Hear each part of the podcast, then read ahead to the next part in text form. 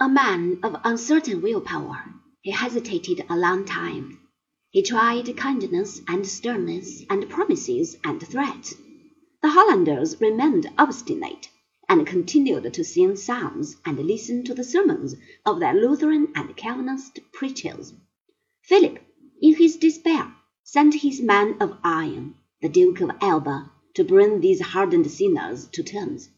Alba began by decapitating those leaders who had not wisely left the country before his arrival.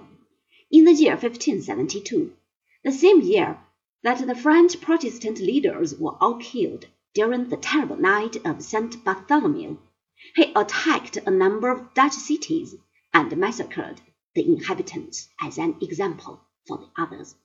The next year, he laid siege to the town of Leyden the manufacturing center of Holland.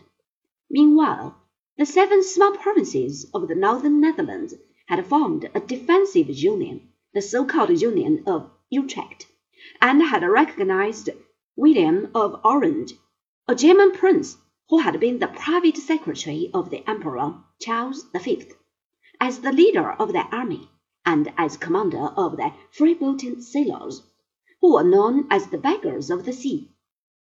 William, to save Leyden, cut the dikes, created a shallow inland sea, and delivered the town with the help of a strangely equipped navy consisting of scows and flat-bottomed barges, which were rowed and pushed and pulled through the mud until they reached the city walls.